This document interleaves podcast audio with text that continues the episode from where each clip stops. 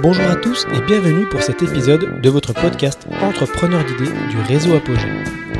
Chaque mois, Entrepreneur d'idées vous emmène à la rencontre de porteurs de projets innovants qui agissent au quotidien au service de l'intérêt général. Au fil des épisodes, découvrez leurs clés de succès, leurs partenaires, leurs méthodes afin de faciliter la réussite de vos prochains projets. Nous partons aujourd'hui à la rencontre de Bruno Dandois, directeur général de l'association La Roche. Il nous parle de sa stratégie partenariale pour identifier de nouvelles ressources afin de développer ses projets au service de l'inclusion. Ce podcast est en deux parties. Vous retrouvez cet épisode sur vos plateformes de podcast habituelles. N'hésitez pas à vous abonner. Mais tout de suite, place à notre conversation. Euh, Monsieur Bruno Dandois, bonjour. Bonjour. Merci de nous accueillir euh, ici au Mousseline, à Tarare. On est réunis aujourd'hui pour discuter, euh, pour échanger en tout cas sur un projet que, vous portez au sein de l'association La Roche. Vous êtes directeur général de l'association La Roche depuis 2015 et vous êtes acteur de l'ESS depuis 2003. L'association La Roche a été créée en 1972 et vous accompagnez aujourd'hui environ 700 personnes. Vous êtes situé en Rhône-Alpes, et euh, est-ce que vous pouvez nous présenter déjà en quelques mots l'association La Roche? euh, L'association La Roche euh, existe effectivement depuis 1972 et s'est constituée autour de l'accompagnement des personnes en situation de handicap psychique, à l'origine par l'accompagnement par le travail, pour remettre les personnes dans une situation professionnelle. Forcément, comme on était un peu éloigné des bassins de vie euh, classiques, on a euh, tout de suite euh, géré les problématiques d'hébergement qui pouvaient être liées à cette question de travail. Puis depuis 1972, l'association a répondu de plus en plus de besoins, s'est associée avec d'autres associations qui avaient les mêmes objets sur le territoire. Aujourd'hui, on agit sur une quinzaine de sites géographiques qui vont sur l'axe vénitieux jusqu'à Roanne. Euh, donc on est à la fois sur la métropole, sur le département du Rhône, sur le département de la Loire. On accompagne effectivement 700 euh, personnes dans des accompagnements dans des structures, euh, des dispositifs de type foyer, foyer de vie, mais aussi sur des accompagnements à domicile, sur des ateliers de travail, et du coup, dans cette euh, association, vous avez mis en place il y a maintenant quelques années, je crois, une démarche nouvelle de recherche de financement pour aller chercher. Alors initialement, je crois que l'idée c'était des mécènes qui puissent accompagner tous vos projets. Voilà, alors pour accompagner tous nos projets, ça c'est ce que c'est devenu aujourd'hui. Euh, à l'origine, c'était pour accompagner un projet spécifique euh, qui consistait à transformer un de nos bâtiments historiques en résidence hôtelière. Ce, projet de résidence hôtelière devait répondre à deux problématiques. Euh, une première problématique effectivement patrimoniale euh, de euh, trouver un usage à un bâtiment qui était historique pour l'association puisque c'est l'ancien site du petit séminaire du Rouennais. Et le deuxième objectif, qui est au cœur de notre association, c'était de, développer des nouvelles activités économiques pour nos, les personnes qu'on accompagne du coup, des activités économiques, nouveaux métiers autour de l'hôtellerie, de la restauration et puis euh, de l'accueil de, public. Euh, pour ce projet, on avait besoin euh, concrètement d'aller récupérer des, sommes assez vertigineuses et on s'est lancé dans une démarche mécénat. Donc l'idée au départ, c'était de se dire sur un projet, on a des gros besoins financiers, on va chercher des mécènes, on va frapper à leur porte, leur dire qui on est et leur présenter le projet et on va pouvoir combler notre budget finalement de cette manière-là. Exactement. Donc ça, c'était le point de départ. Et vous disiez, le point d'arrivée, c'est qu'aujourd'hui, vous avez des financements de nombreux projets, mais pas forcément de celui-là encore euh, à terme. Euh, comment se passe la mise en route, la mise en place de cette démarche? Quelle est la première étape? Oui, ben, alors pour, pour, cette démarche, vu que les montants qu'on cherchait étaient quand même assez conséquents, hein, c'est de l'ordre de, 1 à 2 millions d'euros, euh, du coup, on a décidé de se faire assister d'un conseil en, recherche de fonds. Et en fait, dès le début, lui, il nous a repositionné en disant mais c'est pas euh, aussi simple que ça une démarche de recherche de fonds. Il faut bien repartir de finalement quel est l'impact et quel est l'objet, enfin quel est l'objet de euh, votre association, de, de votre entreprise sociale et solidaire, et quel est son impact. Parce que du coup, dans la rencontre avec les futurs euh, mécènes, futures personnes qui vont s'engager à nos côtés, il faut qu'ils comprennent concrètement ce qu'on fait et quel effet ça, qui on est, qu'est-ce qu'on fait et quel effet ça.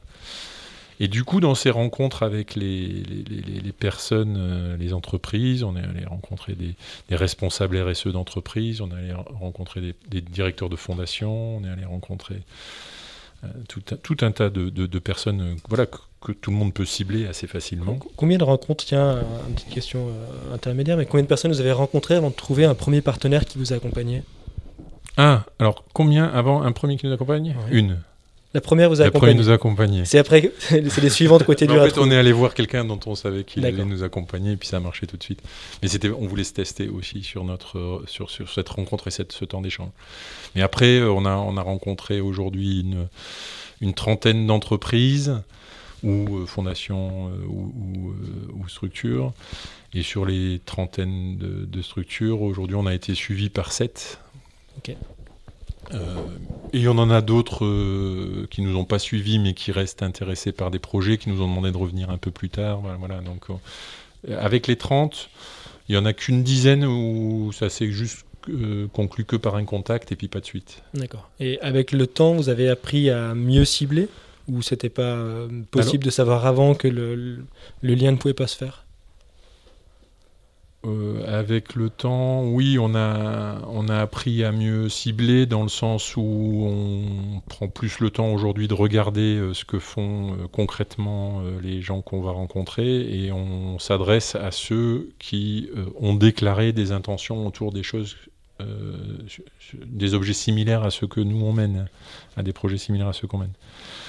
Du coup, pour les personnes qui nous suivent sur certains projets, ce qui est assez significatif à noter, c'est qu'en fait, ils ne suivent pas nécessairement sur les projets, euh, le, gros projet qu'on avait euh, de résidence hôtelière, et puis les quelques petits projets annexes qu'on avait pu mettre à côté, mais ils nous ont amené aussi à créer des, des projets un peu sur mesure suite aux rencontres qu'on a eues, ou des petites adaptations de nos projets, de les, développer un peu plus loin.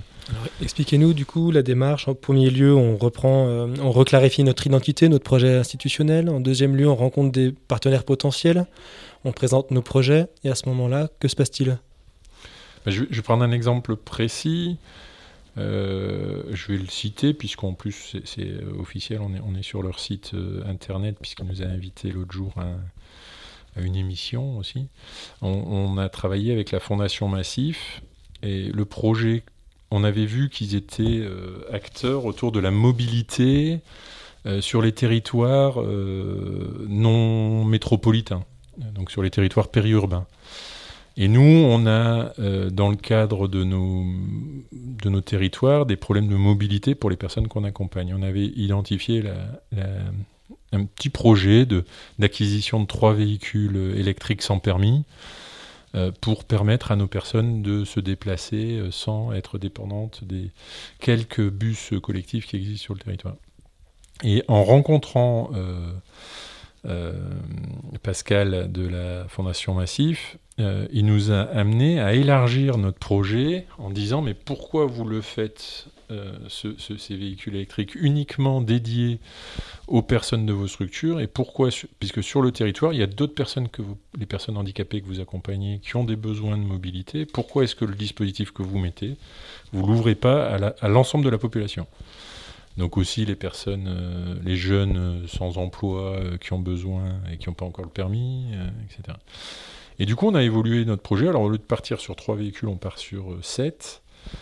ça nous a permis d'être en lien plus étroit avec les municipalités du territoire qui du coup nous mettent des espaces à disposition pour recharger les véhicules et on a un dispositif d'autopartage sur le territoire qui se met en place donc, qui bénéficiera à euh, aux personnes que nous-mêmes on accompagne avec handicap psychique, mais qui bénéficiera aussi à, l'ensemble de la population. Donc la, relation avec le, partenaire financeur, finalement, a redessiné les contours de votre projet A redessiné les contours de notre projet, est venu finalement aussi euh, élargir le, la question des bénéficiaires de notre projet, c'était aussi quelque chose de nouveau pour notre association, que de ne plus être que sur les personnes avec situation de handicap, mais finalement que les solutions qu'on faisait pour des personnes avec situation de handicap et devenaient aussi des solutions pour des personnes ordinaires du, territoire. Donc il y avait aussi une dimension finalement inclusive à ce projet-là.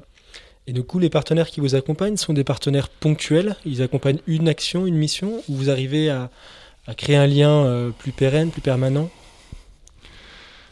Je vais reprendre cet exemple-là de, notre projet MoveLib, euh, dans lequel la Fondation Massif s'est engagée, la Fondation Noroto aussi s'est engagée euh, dessus.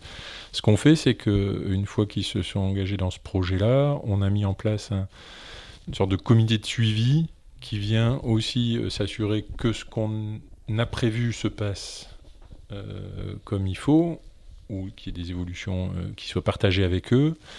Euh, que les résultats qu'on espérait, que les impacts qu'on espérait soient euh, tenus. Et du coup, dans la, dans la durée, on crée une relation euh, avec eux. c'est pas ils viennent, ils financent, ils s'en vont. Il y a, y a une, un lien sur l'évaluation de la mission, sur son impact, sur son utilité réelle. Voilà, et je, je, je, sais qu'ils peuvent aussi potentiellement être intéressé pour, euh, pourquoi pas, euh, essaimer ce projet sur d'autres territoires, en l'occurrence euh, le projet des véhicules.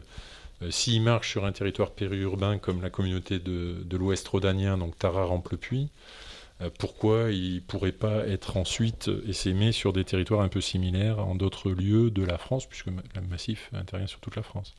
Après, c'est pas nécessairement nous qui irons essaimer ça sur toute la France. Hein. Après, on peut euh, modéliser euh, ce qui a été fait et puis le transférer à, d'autres acteurs sur les territoires. Merci d'avoir écouté cette première partie. Nous vous invitons à poursuivre votre écoute mardi prochain pour la suite de ce podcast. N'hésitez pas à vous abonner sur vos plateformes de podcasts habituelles. Si vous avez des remarques, des projets que vous souhaitez valoriser, vous pouvez nous contacter par mail à contact-apogée-ess.org.